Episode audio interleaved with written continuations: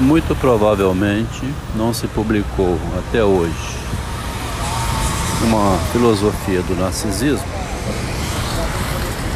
porque se fosse fazer uma filosofia do narcisismo no sentido do próprio narcisismo, do meu narcisismo, eu teria que fazer uma filosofia das minhas falhas, uma filosofia dos meus erros. O erro narcísico, né? O erro de Narciso. Qual é o erro de Narciso? Mostrado por Ovídio há dois mil e tantos anos atrás. O erro de Narciso, desde que ele morre num lago, quando vê a imagem, o erro de Narciso é não perceber que ele se orienta por uma imagem. O que orienta Narciso no mundo é a sua imagem. Ele se arruma, pintia o cabelo, bota uma roupinha melhor, vai estudar, se apresenta na sociedade. Inclusive tem que ter uma certa coragem, né, para ir à rua. Se a pessoa não estiver gostando nada dela mesma, nem sai de casa. Um pouco de autoestima mais elevada é necessário, um amor a si mesmo. Então a imagem conta. Mesmo feio irei, né? Mesmo velho e decrépito, de bengala, não vou me esconder, vou sair. Preciso ir à luta, né? Bom, o erro de Narciso, do ponto de vista da filosofia, e, do, e da constituição humana de cada um de nós é então acreditar na imagem. Uma senhora que suicidou-se porque foi pega roubando um potinho de creme matou a vida dela em função de preservar para quem? Preservou para quem a imagem? Pelo menos estando morta, como disse, diante da verdade, não minto. Diante da morte, não minto. Ou diante da morte, falo a verdade.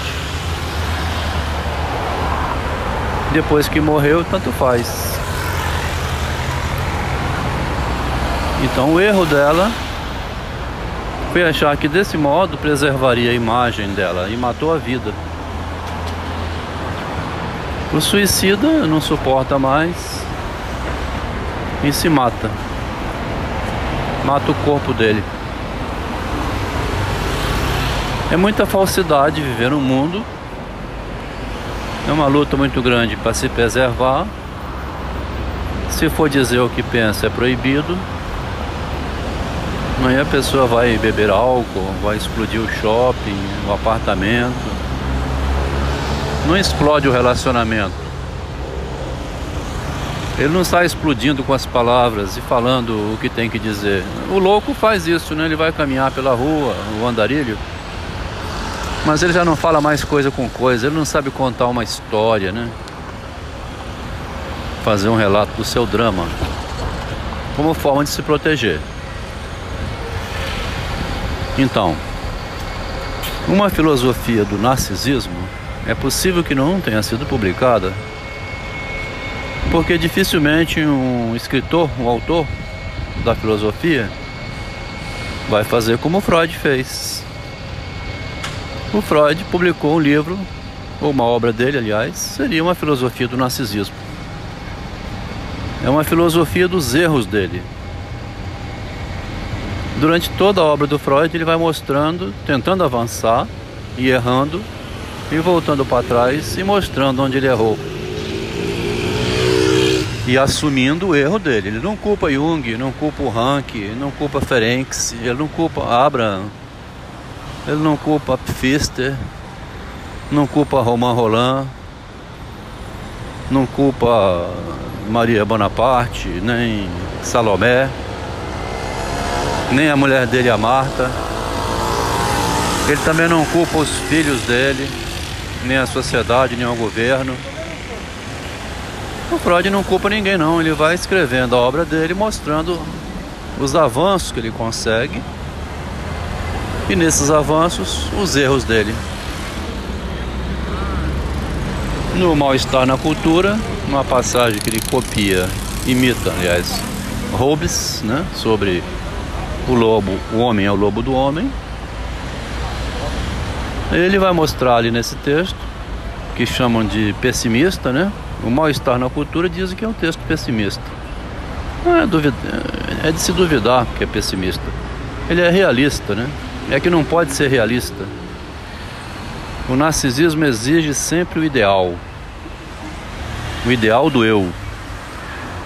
O ideal do eu, o eu não sabe onde fica. O ideal do eu não fica nem dentro dele, que dirá fora.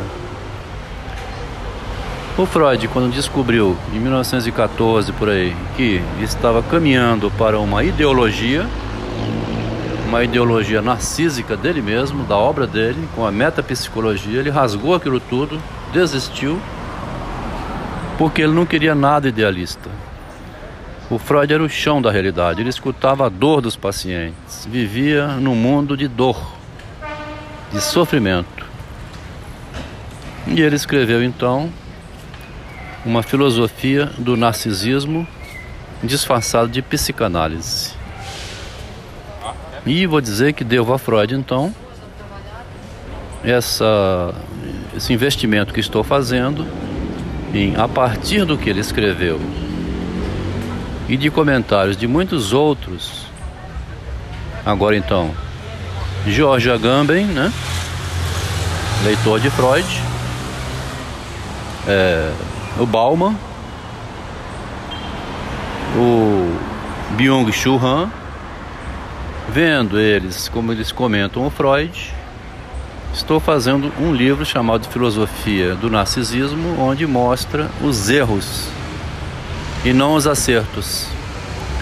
Os acertos já estão demais espalhados na cultura. Falam demais do Marx, do bem que ele fez, mas não falam que o marxismo é uma doença, que o feminismo é uma doença, né, pela pelo desejo de ter uma sociedade sem violência, promover a todo custo a mulher.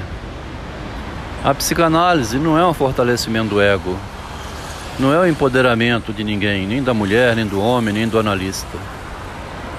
A psicanálise é para a pessoa ir lá ver, como Cristo fez, eu cometo erros. Eu devo perdoar as pessoas que erraram comigo e perdoar-me a mim mesmo pelos erros que eu cometo de julgamento, de abandono, né?